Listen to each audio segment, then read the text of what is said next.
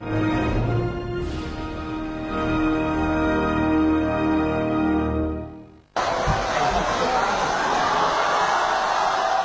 是日前袁隆平出现在湖南农业大学开学典礼时的热烈场景，上万名青年学子夹道欢迎。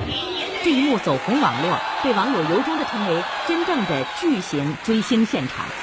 我讲，我一直有两个梦，第一个梦是活下乘凉梦，就是追求水稻的高产更高产梦；第二个是杂交水稻覆盖全球梦。我始终都还在努力使我的梦想成真，也希望与你们共勉，来共同实现这两个梦想。刚刚过完九十岁生日的袁隆平笑称自己是个九零后，像年轻时那样，他现在几乎每天还要去试验田打卡，观察杂交水稻的长势。上世纪五十年代，袁隆平最初从事的是红薯育种研究教学，但当时国家粮食非常短缺。于是他转而从事国家最需要的水稻育种。这个粮食问题是国计民生的头等大事。我是学农的，是吧？所以我应该在这方面呢，尽我的努力。一九六一年七月的一天，袁隆平在试验田选种，意外发现一株鹤立鸡群的稻株，穗子又大又饱满，籽粒多达二百三十粒。仔细一推算，用它做种子，水稻亩产会上千斤。而当时高产水稻才不过五六百斤，哎呦，我好高兴，把它收起来，第二年播下去。结果呢，没有一株像他老子那么好，高的高，矮的矮。我原来抱有很大的希望，结果我失望了。失望之后呢，突然来了灵感，这是杂交稻才有分离现象。而在当时，世界权威遗传学认为水稻不具有杂交优势。这次意外发现坚定了袁隆平培育杂交稻的信心。灵感来得突然，而研究之路漫漫。在稻田里逐一寻找三年后，一九六四年再次发现一株天然雄性不育株。再耗时九年，杂交水稻三系配套法终于成功，比常规稻增产百分之二十左右，实现了杂交水稻的历史性突破，为从根本上解决我国粮食自给难题做出重大贡献。上世纪九十年代，美国经济学家布朗向世界发出“谁来养活中国”的疑问。在此背景下，我国提出了超级稻育种计划。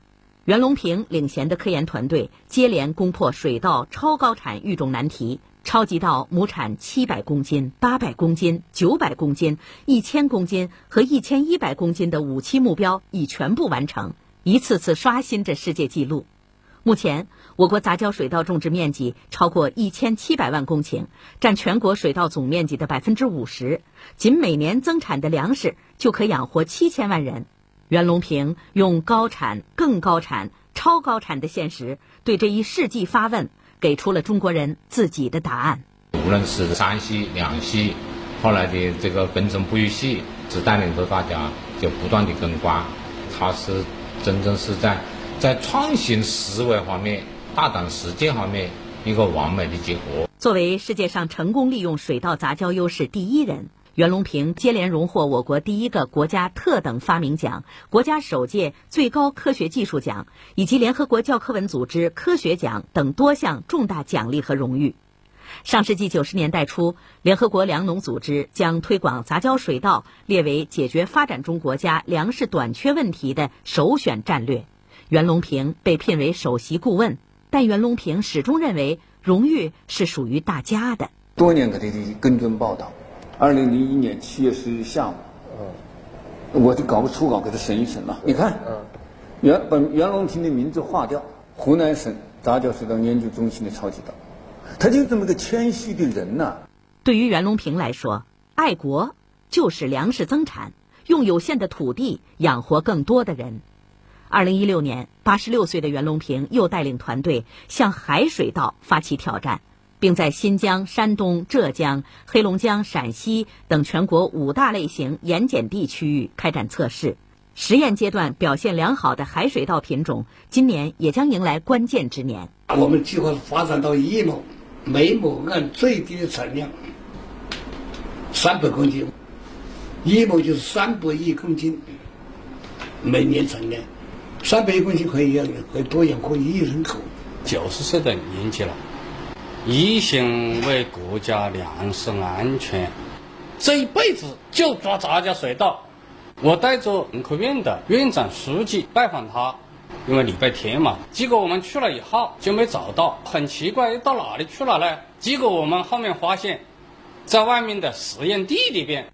袁隆平说，他曾梦到超级稻试验田里水稻比高粱还高，稻穗儿有扫把那么长，籽粒有花生那么大，自己和科研团队在下面乘凉。目前他正在研究第四代杂交水稻。把光合效率提高百分之三十，产量可达每亩一千五百公斤，梦里梦外皆为国家粮仓丰盈鞠躬尽瘁。我得过很多的奖，是吧？这个这个是最高的奖，对我是一个鼓励，也是一种鞭策。不能躺在功劳簿上，尽量发挥新的贡献。年纪大没关系，这个我还没时代，今后啊。要向一千三百公斤冲刺！我最大的愿望就是这个方法要牢牢的掌握在我们中国人自己手上。